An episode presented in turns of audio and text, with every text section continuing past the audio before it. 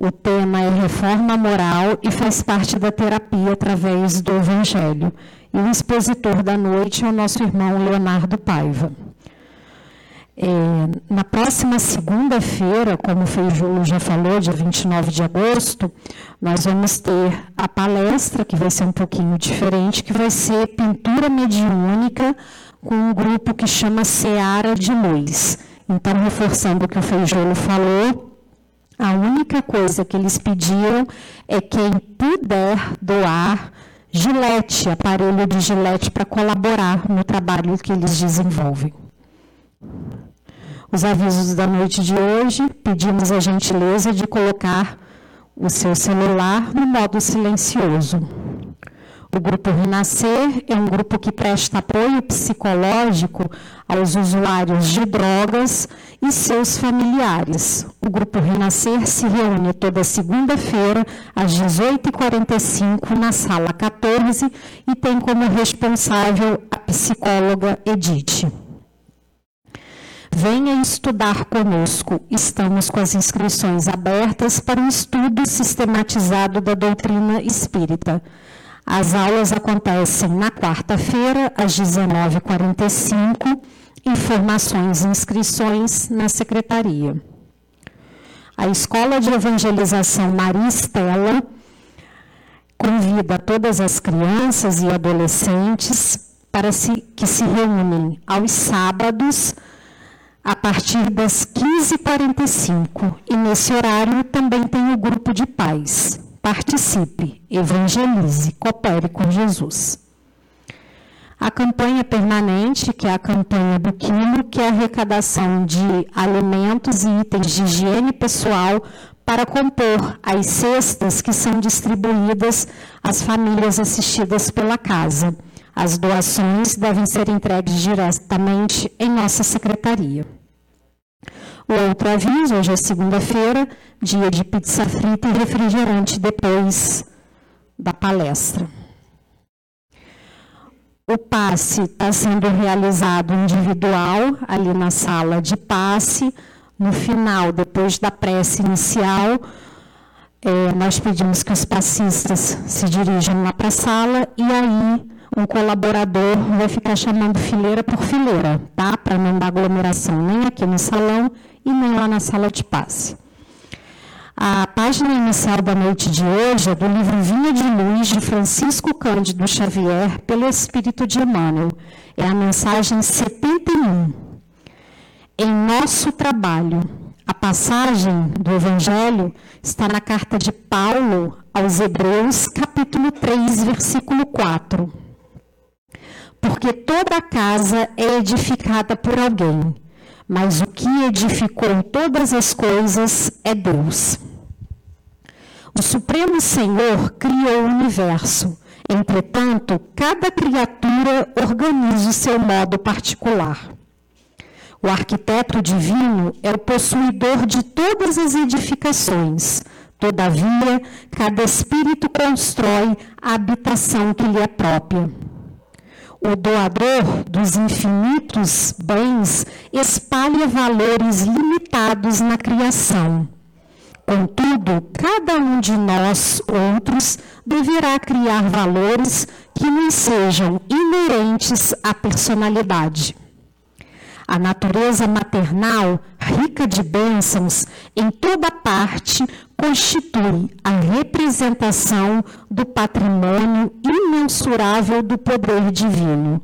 E em todo lugar onde exista alguém, aí palpita a vontade igualmente criadora do homem, que é o herdeiro de Deus. O Pai levanta, levanta fundamentos e estabelece leis. Os filhos contribuem na construção das obras e operam interferências.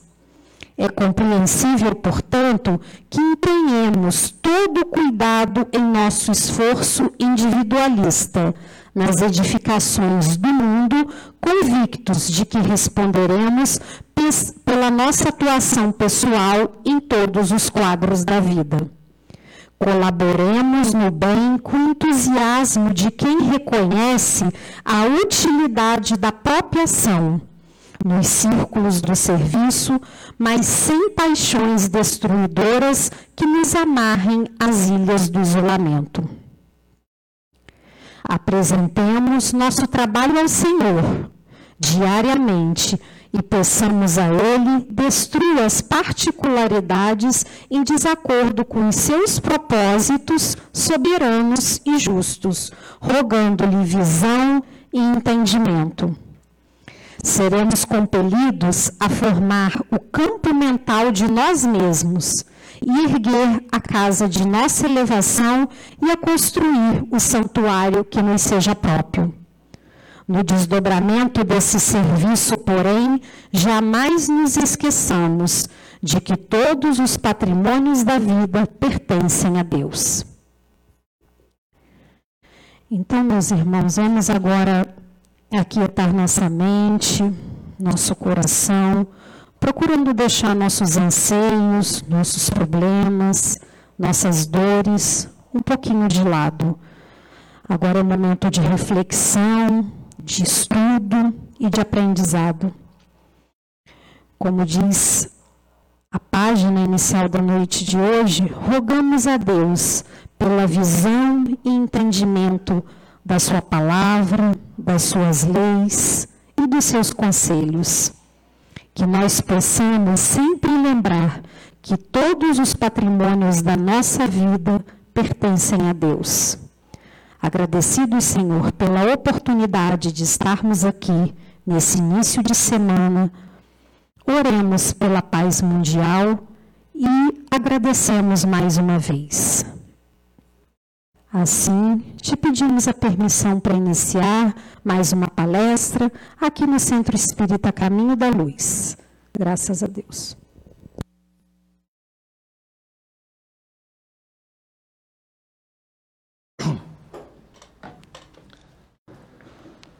Boa noite a todos.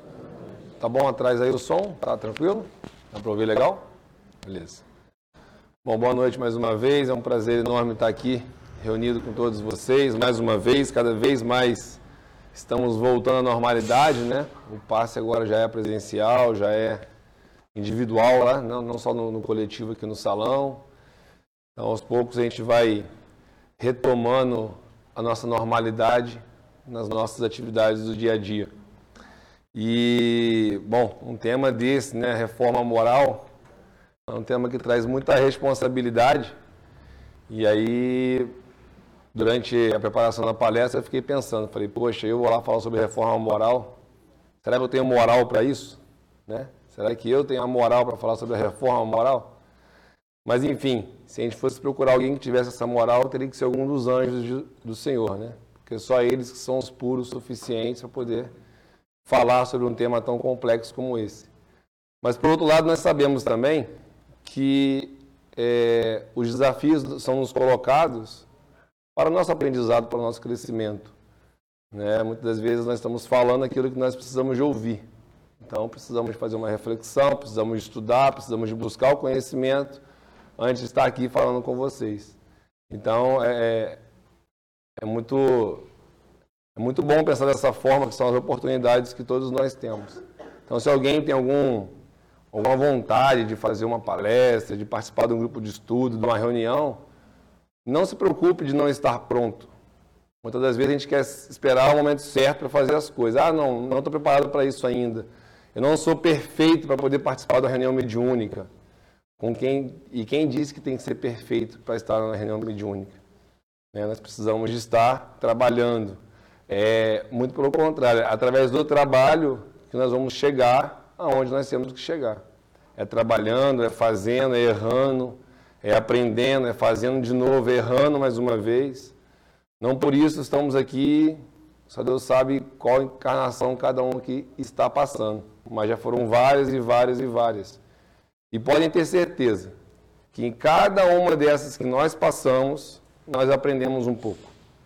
E é um pouquinho disso que a gente vai falar na noite de hoje, sobre essa evolução que a gente tanto busca, sobre é, essa reforma que talvez seja uma das atividades mais importantes e mais primordiais da nossa existência ou da nossa passagem aqui na Terra. Né? Porque cada encarnação que nós temos é uma oportunidade a mais que Deus nos dá de nos reformarmos, de nos aprimorarmos, de corrigirmos nossos erros e assim por diante. Então, só dessa forma nós iremos atingir o nosso objetivo. Vamos falar um pouquinho, vamos dar uma definição sobre reforma. Né? É, reforma, mudança introduzida em algo para fins de aprimoramento. Então, essa palavra é muito importante nessa frase. E obtenção de melhores resultados. Ou seja, ninguém reforma alguma coisa para fazer pior do que estava. É sempre com o intuito de melhorar, de fazer algo diferente, de, de trazer resultados melhores. A segunda definição, a parte da moral, para a gente completar a frase de reforma moral. A moral é um conjunto de valores individuais ou coletivos considerados universalmente como norteadores das relações sociais e da conduta dos homens. Então, ou seja, moral, conjunto de valores.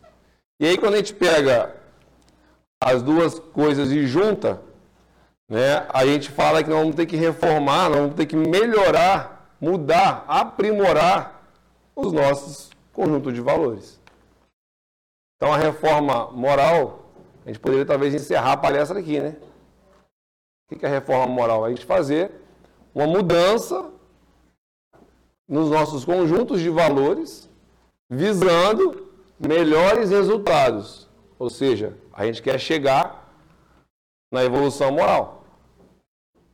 Então, isso, em tese, é o que nós precisaríamos de ter.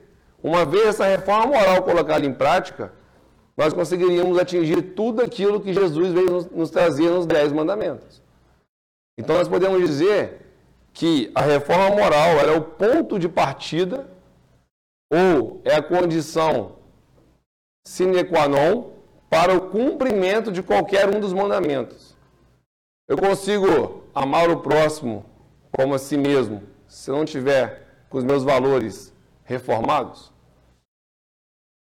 Muitas das vezes a gente não ama nem a gente mesmo, né, gente? Quanto mais amar o próximo. Né? Quando a gente faz o mau uso do nosso corpo, quando a gente faz é, comete aí é, é, é, alguns deslizes, né, como por exemplo a gula, o uso de produtos entorpecentes, o exagero na bebida alcoólica, que são é, atividades, são ações, atitudes que vão danificar o nosso próprio corpo. E aí a gente fica aquela pergunta: será que nessa hora nós estamos nos amando antes de pensar em amar o próximo? É, então, são valores que nós temos que estar é, é, revendo e aprimorando para que nós possamos colocar em prática no nosso dia a dia todos aqueles mandamentos que nos foram passados. É, bom, como é que funciona um processo de reforma? Vamos pegar na coisa mais simples, na parte material, para a gente começar a entender. Eu vejo lá uma casa, né? ou a minha casa, uma casa que eu quero comprar, algo do tipo, eu identifico aqui uma necessidade de mudar alguma coisa. Nós já vimos lá atrás que a reforma é mudança. Então eu identifico aqui, eu sinto a necessidade de mudar alguma coisa. Ah, sei lá, minha casa está com infiltração, na minha casa está pequena, né? tive mais um filho, ou veio um neto a mais, quero fazer um quartinho a mais na minha casa. Então, alguma necessidade, alguma coisa nos desperta uma necessidade de mudar aquilo que eu tenho ali. Correto? E o que nós fazemos? Nós pegamos lá um profissional, um arquiteto, um engenheiro, fazemos um projeto e executamos esse projeto. Ou seja, começamos ali a fazer a reforma da nossa casa. E aí tem um resultado final. Está lá. A casa reformada do jeito que eu queria, bonitinha, com quarto a mais para o outro filho que chegou ou que vai chegar Está lá. Então, essa, esse é o processo de reforma quando a gente olha no conceito material. Né? É, construção civil, por exemplo. Né? Pegando como exemplo mais, o mais comum, que a gente fala de reforma, cá a gente vem à nossa mente uma, uma mudança numa casa, num apartamento, algo do tipo. Traduzindo isso Para a reforma moral, primeira coisa é o quê? Eu tenho que me conhecer. É o processo de autoconhecimento. Olhar no espelho e responder cada uma das interrogações que aparecem. Quem sou eu? Como eu reajo em uma determinada situação? Como eu gosto de ser tratado? Né? Então, o processo de autoconhecimento, ele vai nos despertar a necessidade de mudança. Como eu disse anteriormente, no caso da casa, alguma coisa lá, um, a família cresceu, é, teve algum, algum dano na casa lá, uma infiltração, um vazamento, isso despertou a necessidade de mudar. Já no caso da, da reforma moral, o que, que vai despertar? São as dificuldades que eu tenho de, de me dar em sociedade. São as dificuldades que eu reconheço em mim. Falo, olha, se eu não mudar isso, eu não vou chegar aonde eu tenho que chegar. Que é na evolução moral. Que é lá no estágio dos Cristos, né? onde nós temos que chegar, onde nós estamos programados para chegar no nível, na escala mais alta da evolução espiritual. Bom, tudo bem. Então me conheci, já, já sei o que eu tenho que mudar, já sei o que não me faz bem, o que me incomoda, onde eu tenho que mexer. Quais são meu, os meus valores que não estão bem ajustados? Fiz o autoconhecimento. O que, que eu faço? Eu preciso de. O projeto nosso vai ser desenhado a partir do momento em que eu venho estudar, em que eu começo a entender como as coisas funcionam, como devem funcionar. A gente é, quem nunca ouviu aquela frase, né?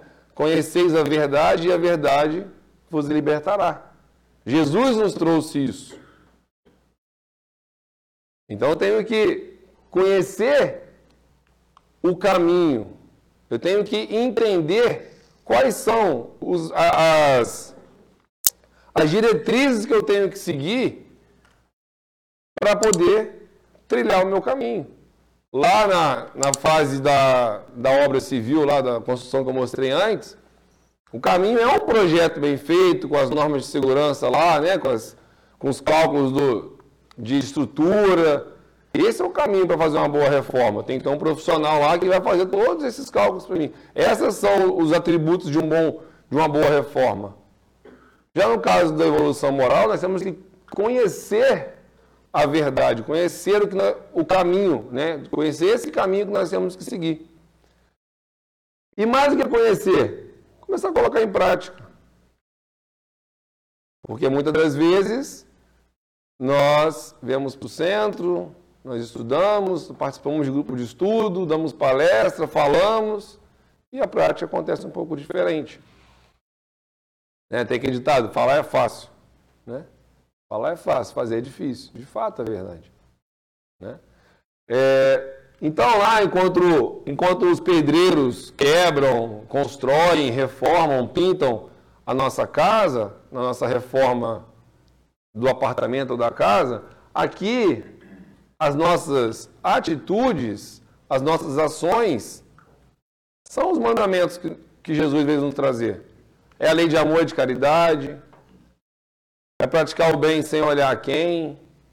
Né? Então, é isso, esse conjunto, conhecimento com as ações, que vai nos levar aonde? Aonde nós temos que chegar. Aqui, ó. Que isso, Léo? É você Jesus? Sim. Aliás, Jesus não, porque Jesus né, foi uma, é, é, é uma encarnação de um Cristo. Né? Jesus foi nome dado para aquele Cristo enquanto esteve aqui encarnado. Mas nós vamos ser um Cristo um dia. É isso que Deus espera da gente. Pesado, né? Eu, quando eu comecei a montar isso aqui, eu falei, caramba, será que eu estou viajando tanto assim? É pesado, né? A gente conseguir levar um tapa e virar outra face, por exemplo. É, a gente fazer alguma coisa para o outro sem pedir nada em troca. Eu fico quando eu paro para pensar assim que a gente vai chegar nisso um dia, o caminho está um pouquinho longe, né? Mas devagarzinho a gente chega, para que ter pressa? Né? Mas enfim, então, é, é, eu trouxe essa, essa similaridade para a gente poder entender na prática né, como é que as coisas funcionam. É, o mundo material não é tão diferente do mundo espiritual. A gente tem várias coisas que a gente faz no mundo material que servem de exemplos de como funciona o mundo espiritual. É, e é mais ou menos dessa forma. Nós temos, é, eu vou trazer aqui dois princípios importantíssimos para a reforma moral. E o primeiro deles, talvez até o mais importante, é a gente saber que nós somos eternos. Que o espírito é eterno, que a vida ela é infinita. A vida é verdadeira. Ela é infinita. Mas, Léo, por que desse conceito? O que isso tem a ver? Muitas das vezes, quando nós não conhecemos, não temos esse princípio enraizado na gente, nós fazemos só projetos de curto prazo. Nós esquecemos que tudo que a gente faz tem reflexo lá na frente. A gente projeta a nossa vida para 20, 30, 40 anos encarnados. Mas e depois que desencarnar? Nós precisamos lembrar que as relações que nós construímos aqui, seja ela pai filho, filho pai, quando eu falo pai, eu estou colocando a mãe junto, tá?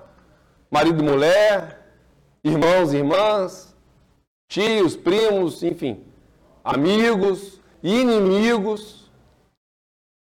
Todas essas relações, elas vão seguir com a gente por algum tempo, por várias encarnações. Então, isso é muito importante. É, não adianta aquela conversa, é, quando vai casar, que o padre fala, né? Quem casa na igreja católica aí, que é o ritual de falar que até que a morte nos separe, tem uma historinha muito engraçada, né? Porque o rapaz desencarnou primeiro que a mulher, e aí foi, seguiu o caminho dele, né? Chegou no plano espiritual, estava lá, passou um tempo, a esposa desencarnou. E o que aconteceu? Ela foi e eles se encontraram no plano espiritual. Ela toda feliz, meu amor, te encontrei, quanto tempo? Ele responde para ela, ó, pode parar. Nós falamos lá embaixo que até que a morte não separe. Já, já morremos, já acabou. Não é assim, né? Não é assim. Essa relação, ó, ela perdura por, às vezes, por várias encarnações. Porque muitas das vezes teve lesão de um lado para o outro. Por, por muitas vezes acumulamos débitos um com o outro. Eu estou falando do, do, marido e mulher porque tem essa, essa piadinha aí, mas serve para qualquer relação. Os pais com os filhos, né? os irmãos, que em uma fase da vida se odeiam, nas outras se amam. Eu falo isso porque eu e minha irmã a gente não podia se ver. Hoje somos compadres, irmãos, é, é, sócios, enfim, somos tudo, né? Estamos sempre juntos. Então isso é a maturidade que vai nos dando essa, esse tipo de situação. Né? Então, é, é, as relações são eternas, gente. Não adianta. E os inimigos também. Às vezes eles vão antes da gente, mas não nos largam. Né? Não nos largam. Tem um processo obsessivo forte, porque muitas das vezes a relação é tão pesada que um dos dois vai, mas continua acompanhando aqui e atrapalhando. Esse é o problema. Não acompanha para ajudar, acompanha para atrapalhar. Nós somos seres moldáveis, gente. Nós, nós não somos hoje como uma estrutura de um prédio rígida. Nós somos maleáveis, flexíveis, nós somos adaptáveis. Né? Então, é, hoje eu estou aqui no Centro Caminho da Luz, vim dar a palestra aqui, tinha as regras tal, tal, tal. Se eu tiver que dar a palestra no outro centro que vai ter outras regras, eu vou ter que me adaptar àquelas regras de lá. Né? Então, nós somos seres, espíritos moldáveis. A gente, a gente se ajusta às situações, nós temos essa capacidade. Deus nos deu essa capacidade de adaptação. E nós somos moldados por quem? Quem que tem de fato que nos moldar para nós fazermos nossa reforma moral? São os princípios de Jesus. essa é a forma. Jesus veio, veio, nos trazer a forma.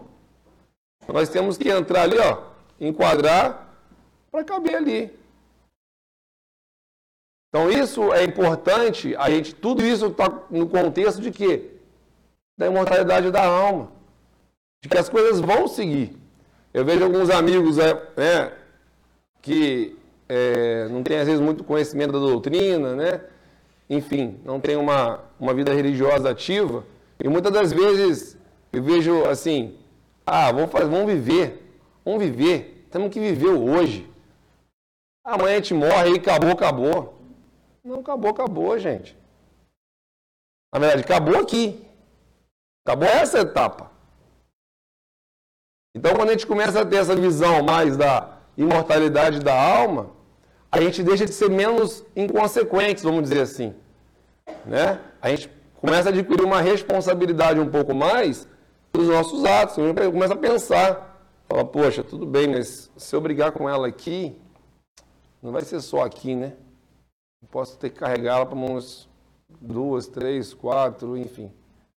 Quantas encarnações forem necessárias para que eu aprenda que eu não posso brigar com ela. Então a gente precisa de deixar um pouco de lado essa inconsequência do hoje, né? De, ah, vamos viver agora, vamos curtir e depois a gente vê o que vai dar. Vamos perder a oportunidade. Né? Cada encarnação é uma oportunidade. Então, cada encarnação que a gente vive dessa forma é uma oportunidade que nós estamos perdendo. E assim, o tempo está passando, o mundo está passando. Hoje nós estamos de provas e expiações, estamos entrando aí na regeneração. Aqueles que deixam para depois não vão entrar agora também. Ou seja, né, um mundo melhor, onde tem menos dor. Ainda vai ter um pouquinho, mas é menos. Então é isso que a gente tem que buscar. É, é, é aí que a gente tem que estar focado. Né? O segundo princípio é o princípio da seta da evolução. Esses princípios a gente pode achar no livro Fonte Viva de, de Emmanuel por Chico Xavier, no capítulo 30. Tem uma passagem lá que eu consegui é, é, entender como isso funciona um pouco mais. O princípio da seta da evolução, ele diz o seguinte, que o Espírito, ele traz o gene da divindade. O que é isso? Isso significa o quê? Se nós pegarmos e fizermos um DNA com Deus, nós iremos chegar à incrível conclusão que nós somos filhos de Deus. Alguém tem dúvida disso? ou todos os nossos atributos, toda a nossa capacidade de agir para o bem que nós temos, vem da onde? Nós, nós aprendemos na doutrina que estamos mergulhados no fluido cósmico universal.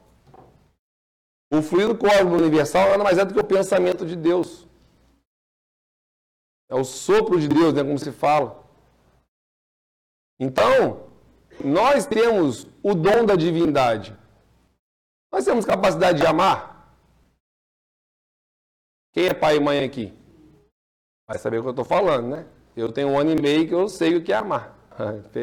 Fez um ano e, e seis meses que eu sei que de fato que é, é amar alguém. Que foi quando meu filho nasceu.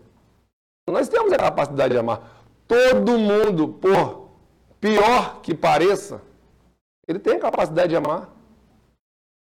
Se você pegar a pessoa aí que, sei lá, cada um vai vir alguém em mente, que tem as piores condutas possíveis, que para vocês é a pior pessoa do mundo, essa pessoa tem capacidade de amar. Porque certamente o filho dela ela ama. Né? Todos nós temos o poder da comunicação, da fala. E isso é divindade. Nós conseguimos crescer através disso. Nós precisamos nos comunicar, senão nós não estaríamos aqui juntos. Então são atributos que Deus nos dá. Todos nós aqui temos a capacidade de fazer o bem a alguém. Ou tem alguém que nunca fez uma caridade aqui? Eu duvido muito. Pode, a gente pode não fazer com a frequência, com a regularidade, com o intuito, né, com, com o coração às vezes lá pensando só na caridade de fato, mas nós fazemos. Nós temos essa capacidade.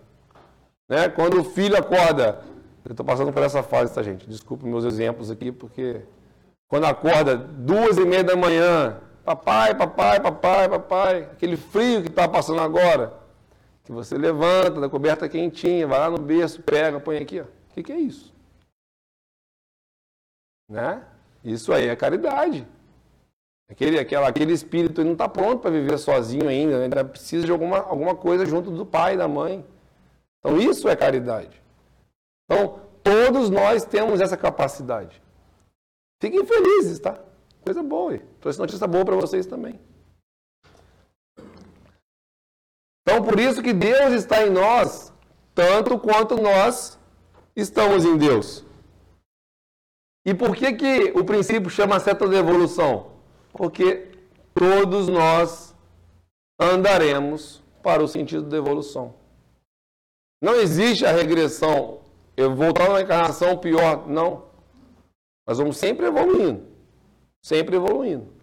A velocidade com que essa evolução vai acontecer, o ritmo e a cadência dessa evolução, aí cada um que define.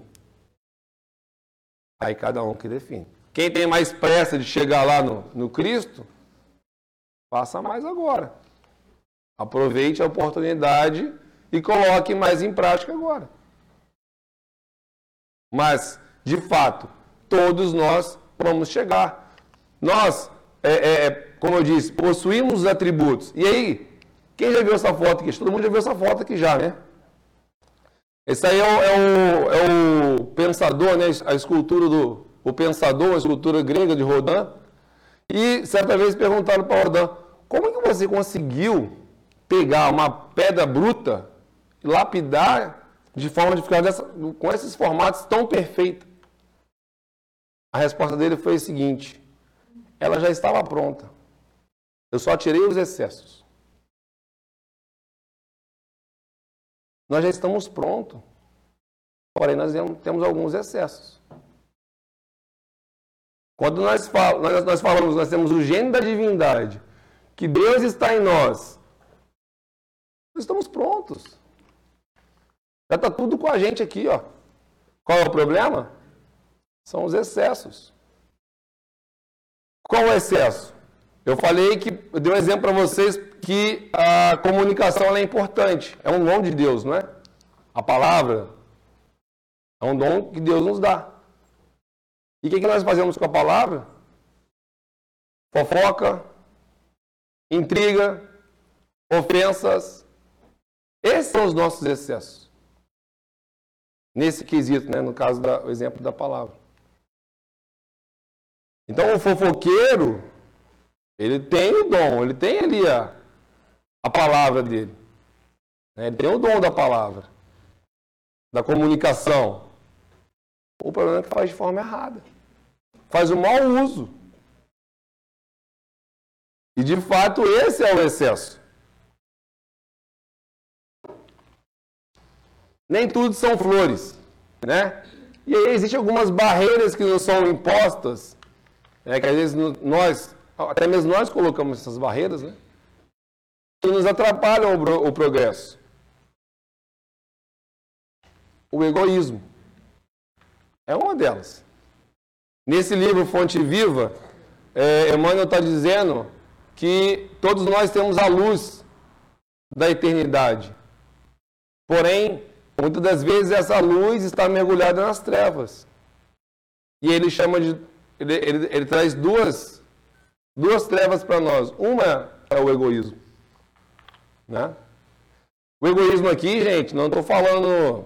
A gente poderia dizer o seguinte: ah, eu tenho, sei lá, estamos numa mesa de, de jantar em família né, um, um, almoço em família com, sei lá, 10, 5 pessoas, quantas queiram, e aí a mãe coloca lá um, uma sobremesa, um pudim pequeno, é o que tinha, aí você olha assim e fala assim, ah, esse pudim está pequeno, não vai dar para todo mundo não. Pelo que eu estou vendo aqui, meu irmão come pra caramba, minha irmã ali é meio... Meu pai, quando vê pudim, não pode nem imaginar. Vou fazer o seguinte, vou pegar o meu aqui logo, pegar um pedaço maior aqui, vou comer e pronto. Esse egoísmo que é o egoísmo material em si, ele é o menor dos nossos problemas. Ele é muito superficial. Ele é muito superficial. Mas quando eu falo, por exemplo, que só a minha religião que presta. Quando eu não aceito o outro de ser protestante, evangélico, católico, do candomblé, por quê? Quando só a minha opção sexual é que vale. Quando só o meu minha opção, estamos chegando na fase agora, né? Opção política é a que vale. Né? Coisa que o está virando guerra. As, as pessoas estão perdendo um pouco da noção, gente, da, da, do sentido da, da vida, e tudo vira guerra. O futebol ele vira guerra, a política ele vira guerra. Por quê? Porque são os excessos, porque são as trevas que Emmanuel trouxe para a gente, porque só o meu que presta. Né? E aí, relações destruídas, problemas futuro nós estamos adquirindo, e assim por diante. E o outro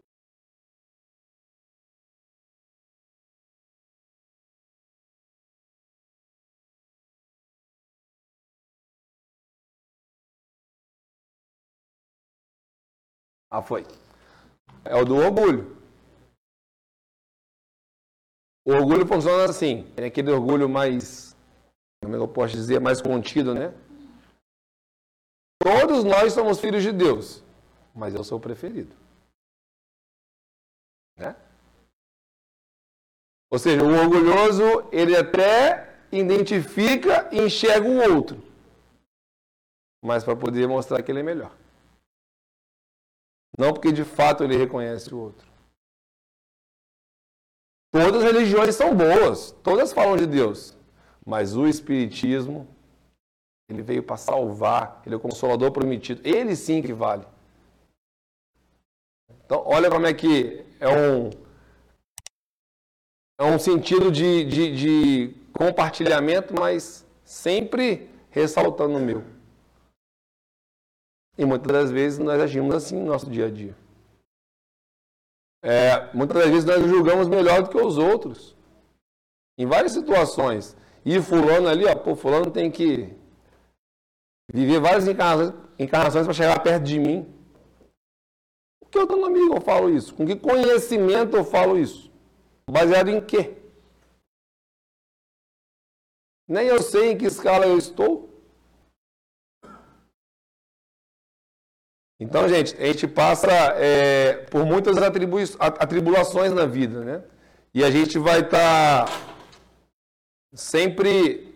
Tem, tem outro trecho que, que Emmanuel coloca também, que ele fala do poder educativo, né? Da, ele fala uma palavra, tipo, processo educativo espiritual.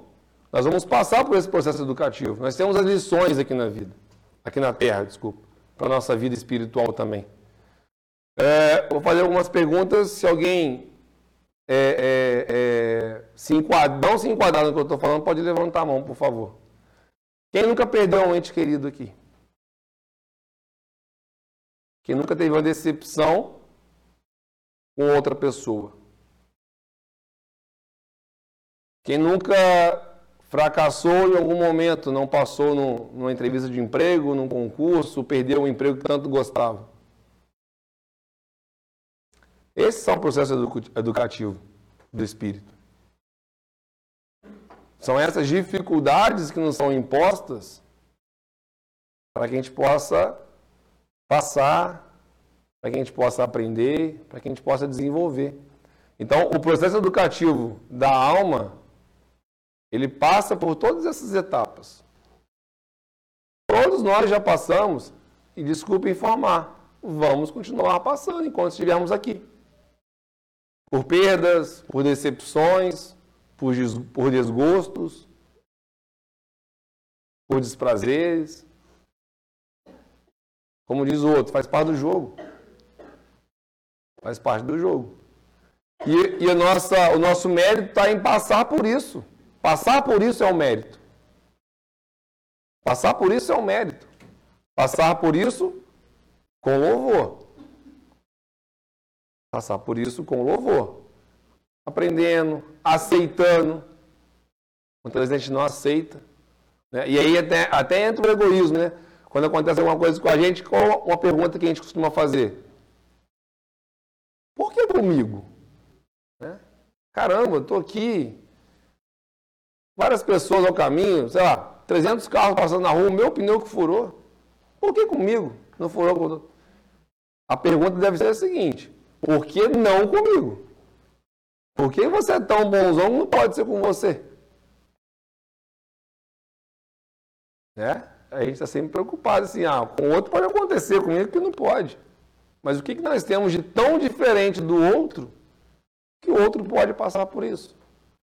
Que o outro pode sofrer? Que o outro pode ter um contratempo e eu não posso? Isso está aqui no orgulho também. Né? Entra um pouco de eu deixar superior ao outro. Poxa, eu só faço as coisas boas, eu não. É, eu vou no centro.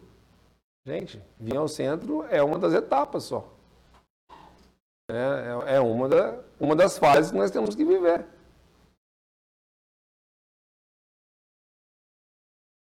Eu trouxe aqui é, alguns exercícios para reforma moral. Chico deixou uma mensagem com 20 exercícios para reforma moral. Gente, vocês vão ver que é tudo, ó, coisa tranquila. Coisa fácil, fácil, fácil de a gente poder fazer no nosso dia a dia. Reduzir os problemas particulares. Quantas das vezes nós não pegamos um, um probleminha desse tamanho aqui e transformamos num desse tamanho aqui? Né? Às vezes, uma dorzinha de cabeça vira quase que um câncer em fase terminal. Tanto que a gente valoriza aquele, aquela, aquela, aquela dorzinha de cabeça. E de fato, temos outros irmãos passando por situações muito piores e não lamuriam tanto. Né? Então, de fato, temos um problema. Eu fiz um curso de um, um coach uma vez e eu aprendi algo muito legal sobre o problema. Uma definição bem bacana e eu busco aplicar no meu, no meu dia a dia.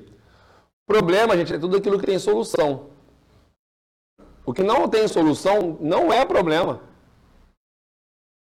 Não é problema. Ou seja, se não é um problema, se não tem solução, o que, que diz o ditado? Que não tem remédio? Remediado está. Aceita. Aceita, aprende, procura um outro caminho. Vou dar um exemplo prático para vocês. Estamos saindo daqui agora em direção ao Rio de Janeiro. Caiu um caminhão na serra, a serra está fechada. É um problema que nós temos? Não. Alguém vai ter condições, poder de ir lá tirar o caminhão à força? Não, não vai ter. Ah, não, mas eu tenho um compromisso inadiável. Ok. Liga e avisa que você não vai conseguir chegar. Isso não é problema. Agora, se tem solução, pneu do carro furou. É diferente, né? Não tem solução? Vai adiantar eu descer do carro, bater a porta, sair falando aquelas palavras maravilhosas, culpando todo mundo, culpando Deus, mentor espiritual, que eles primeiro levar a culpa são eles, os que menos erram, né? Aí muitas das vezes eu não calibrei o pneu, o pneu já estava careca, eu não troquei porque estava economizando dinheiro. E aí na hora que o pneu fura, o pneu estoura, quem é o culpado? Deus. Porque ele não gosta de mim. Cadê meu mentor espiritual? Tirou folga logo hoje, estava indo viajar. Hoje não podia. E eles não tiram folga, né, gente? Esse é o problema. Então, diante de um problema, o que nós temos que fazer? Calma, tranquilidade, resolve o problema. Ah, não sei trocar o pneu. Liga para o seguro, pede uma ajuda. Então, isso tem solução. Então, de fato, nós temos que. Eu achei isso muito legal, eu sempre busco compartilhar. Então, se eu tenho um problema, resolve. Se não tem solução, não é um problema. Aceita e engole o choro. Né? Como diz o outro, aceita que dói menos. Não tem jeito. Vamos, vamos, vamos seguir. Alegres com as conquistas do próximo. Quando meu irmão cresce, isso é bom para mim também. Quando eu falo irmão, estou falando irmão de carne, estou falando do meu próximo. Por quê? Nós vivemos em sociedade. Já imaginou como é que seria se cada um, de, se todos nós que estamos aqui no salão hoje fôssemos pessoas melhores? Nós não somos parte de um todo? Esse todo não seria melhor? Então, se meu irmão está tendo conquista, está crescendo, ótimo. Eu tenho a ganhar com isso também. A gente não pensa assim. Né? Quem tem que ganhar? Eu. E amanhã, quem tem que ganhar? Ah, eu de novo. E sempre eu, eu, eu, eu, eu. Está lá no egoísmo, nós falamos. Gente, procurar o lado, bom das pessoas.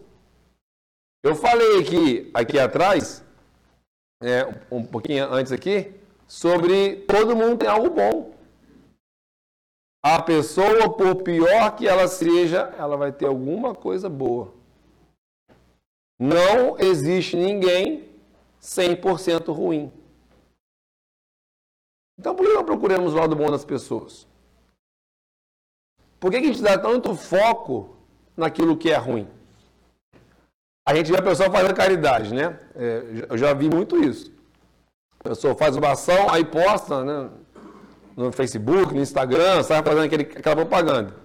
Aí, ó, mas essa não é a forma correta de se fazer. Não, né? É, a gente tem que fazer o bem sem, sem olhar quem, sem mostrar. Ok, isso que a gente aprende. Mas ele já não fez o bem? Já não deu um passo?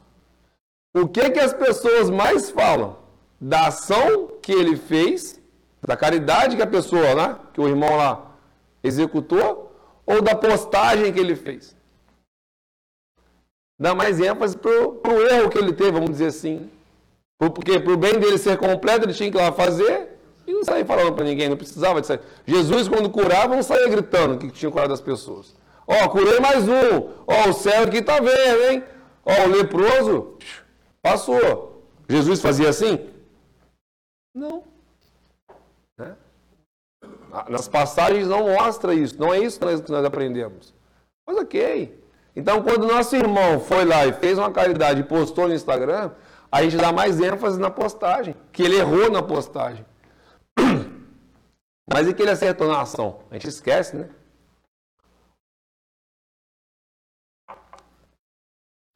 Não dizer mal do próximo. É, vocês já, passaram, já, já, ouviram falar da, da, da parábola das três peneiras? Já ouviram falar das, das três peneiras? Sempre que você for, eu vou para quem, quem ouviu, desculpa, eu vou repetir, mas para quem não ouviu ainda, sempre que você for passar, vou passar informação ou, ou vou falar alguma coisa para alguém, hoje na Doralice, eu vou te falar, te contar um segredo aqui agora. Antes de você falar, passe pelas três peneiras. A primeira peneira é o seguinte: é verdade que eu vou falar? Eu tenho certeza que é verdade? A segunda que eu a segunda peneira é a seguinte: isso que eu vou falar tem alguma utilidade? Ou seja, vai ajudar a Dona Alice em alguma coisa? E a terceira peneira. Isso é do bem? O que eu vou falar é saudável? Se as respostas foram positivas, vai lá e fala. Se não, gente, não tem porquê. Se não atende essas três perguntas, qual, qual o motivo de falar? Se não vai ajudar ela, se não é verdade, e se não é coisa boa, por que, eu vou falar? Se não traz benefícios, para quê? Vou deixar ela preocupada, vou deixar ela chateada, vou deixar ela brava com alguém, a troco de quê? Então, isso é muito importante para o nosso dia a dia. Buscar ser útil. A casa está aqui, ó, cheia de oportunidades para quem quiser ajudar. Nós vivemos em sociedade, gente, não é à toa. É para um ajudar o outro. É por isso que a gente está aqui junto. Senão, né? A gente estaria aí cada um no, no local isolado. Ninguém vive isolado. Por quê? Todo mundo vai precisar de alguém em algum momento da vida. Então, que nós sejamos útil a alguém. Executar com alegria as obrigações. Ou seja, é, sejam positivos, estejam alegres. Ah, eu tenho que acordar cedo para trabalhar. Nossa Senhora, um frio desse, sair da cama agora para ter que trabalhar. Chega lá, aquele meu chefe é um porre, só me cobra as coisas erradas, não sabe o que está fazendo. Pô, minha empresa está me pagando mal, meu salário está ruim. Muda de emprego. Mas tenha alegria no que você vai fazer. Quantos não queriam ter aquele emprego ruim que você está reclamando? Já pensaram nisso? Então, sempre que começarem a reclamar, pensam assim: ó, quantos não queriam estar no meu lugar? Eu estou muito longe lá. Silenciar diante das ofensas. Essa é fácil, né? Hein? Tranquilinha essa aí. A gente tira de letra essa aí. Às vezes a pessoa nem nos ofendeu, nós interpretamos errado, né? Nós nem paramos para pensar. E isso aqui hoje está um perigo, tá, gente? Tal do WhatsApp, para esse tipo de coisa aqui, é um perigo. Você fala gato, o cara só entende rato. Você está um gato. Você falou, eu sou um rato? Não, você tá um gato. Não, eu sou um rato, não. É, é assim, gente. Porque é muito perigoso, né? Quando você manda um texto, a pessoa está lendo, ela não está vendo a sua entonação de voz, a sua, seu gesto corporal, né? Então, dá margens para mil interpretações. Então, muito cuidado. Sejam muito claros nas palavras, muito delicados nas palavras, porque o que eu já vi de confusão em grupo de WhatsApp, e eu sabendo que as pessoas não estavam querendo ofender e que outro interpretou assim, não está não tá, não tá no gibi. É muita coisa. Né? Esquecer o favor prestado. Ah, essa também é fácil, né? Quando eu faço alguma coisa para alguém, eu pego aqui, ó, guardado. Esse aqui um dia vai precisar de mim. Esse, quer dizer, eu vou precisar dele um dia, como é que vai ser? Né? Então a gente está cobrando os favores que a gente faz. Não é bem assim, né? Emudecer a nossa agressividade. Por que tanta agressividade? Por que tanta intolerância? É, eu acho que agora, mais do que nunca, nós temos motivos suficientes para deixar essa parte agressiva de lado. Passamos por dois anos de pandemia, né? Quantas pessoas já fizeram essa, essa, essa reflexão? Se não fizeram, depois vocês façam. Quantas pessoas que vocês falam que são chatas, intragáveis, vocês não sentiram falta nesses dois anos de pandemia? Eu já fiz essa reflexão. E até mudei alguns conceitos sobre algumas pessoas. Porque tinha pessoas que achavam que eram chatas, mas, poxa, tinha, tinha coisas boas naquelas pessoas que eu gostava. Né? E durante essa pandemia que tivemos, tivemos que ficar isolado por um tempo, aquelas coisas me fizeram, me fizeram falta em algum momento. É por isso que eu trouxe esse exemplo para vocês aqui. Não condenar de quem contraria a gente. Não é porque ele gosta do vermelho e eu gosto do verde, que a gente tem que se odiar. Né? Não é por conta disso. Tem espaço para todo mundo. Eu posso ter um partido político e ele outro, a gente se dá bem, se respeitar. Estou acabando.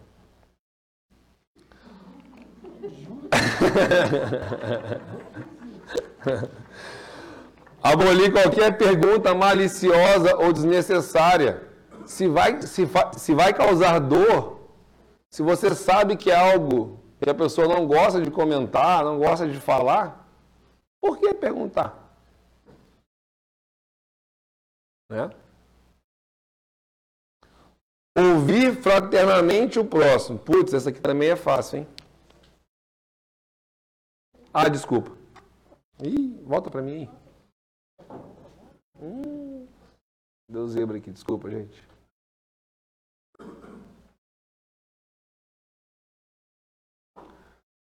Vem aquele amigo cheio de problema e começa no nosso ouvido. Ah, lá, lá, lá, minha esposa assim, assim, assado, ou amiga, né? Meu marido vai jogar futebol, me larga em casa sozinho. Ah, que não sei.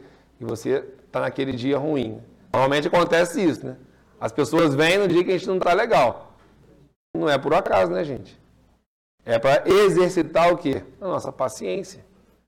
Ouvir o próximo também é caridade, viu?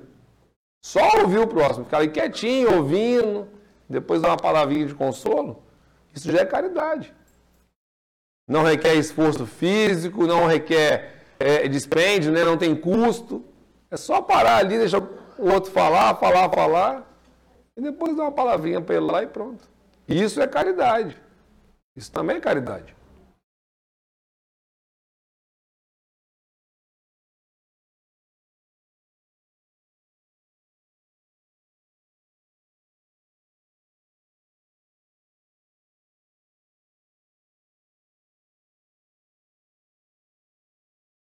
Paciência, gente, é exercício diário. É repetição. Na verdade, tudo isso aqui, né? Esse, o, o título está exercício não é à toa. Porque nós temos que treinar, é fazer todo dia. Vai, no começo vai ser forçado, vai, vamos fazer uma parte da força. Ah, eu vou falar porque eu fui no centro lá, Leonardo falou que tem que fazer isso aí, eu li lá no livro tal, falou que tem que fazer. Ah, eu vou fazer. Ai, mas que saco, tô aqui, o cara tá falando, não para de falar. Mas deixei falar. O cara não para de falar na minha cabeça, cheio de, eu tenho meus problemas, o cara tá mais problema para mim.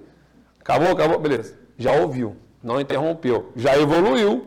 Porque antes, ah não, olha só, eu tenho um compromisso agora inadiável, dá licença, não posso ouvir agora não. Então você está aqui, ó, né, reclamando, mas já está ouvindo. Já evoluiu? Já evoluiu. Depois, passou um tempinho, vem de novo. Aí você vai reclamar menos. Daqui a pouco, vai naturalmente. Fazer o bem, gente, é prática, é hábito. Nós temos que ter essa prática. É só assim que vai acontecer naturalmente, sem nem perceber.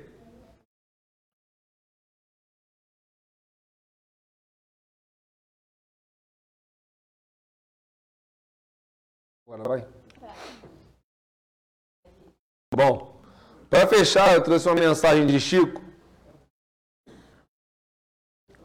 É sempre bom ouvir as mensagens de Chico, né? Sempre nos trazem muitos ensinamentos.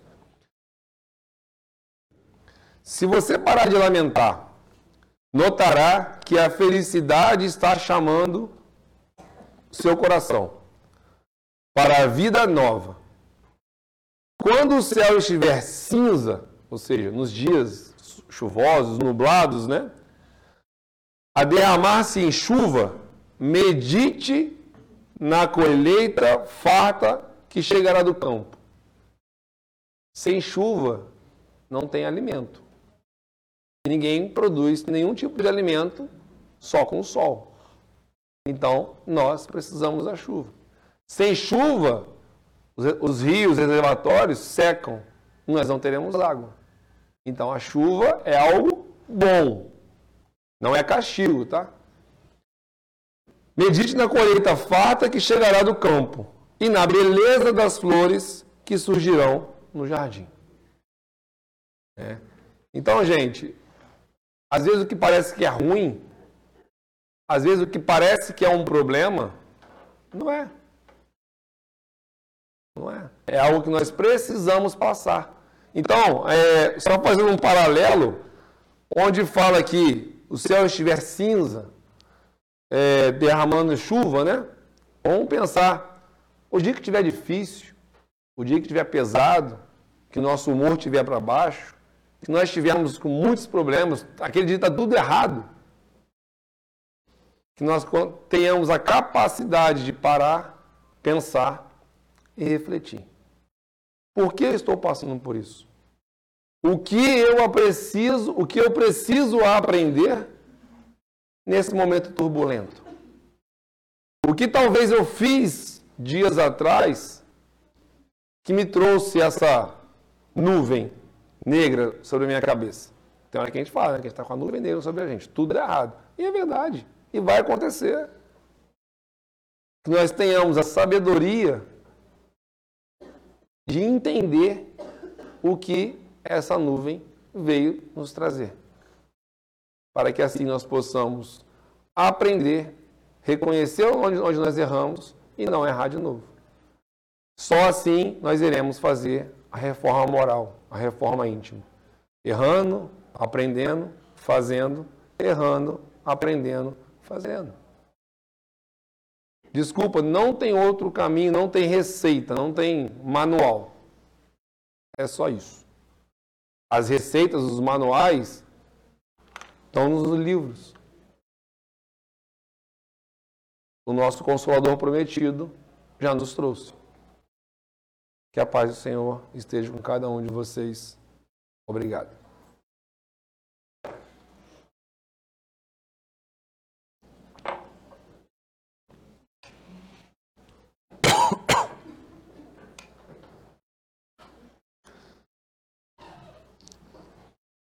Vamos elevar nossos pensamentos ao Pai, mentalizando a imagem do Cristo, agradecendo por mais uma noite de estudo, de muito aprendizado.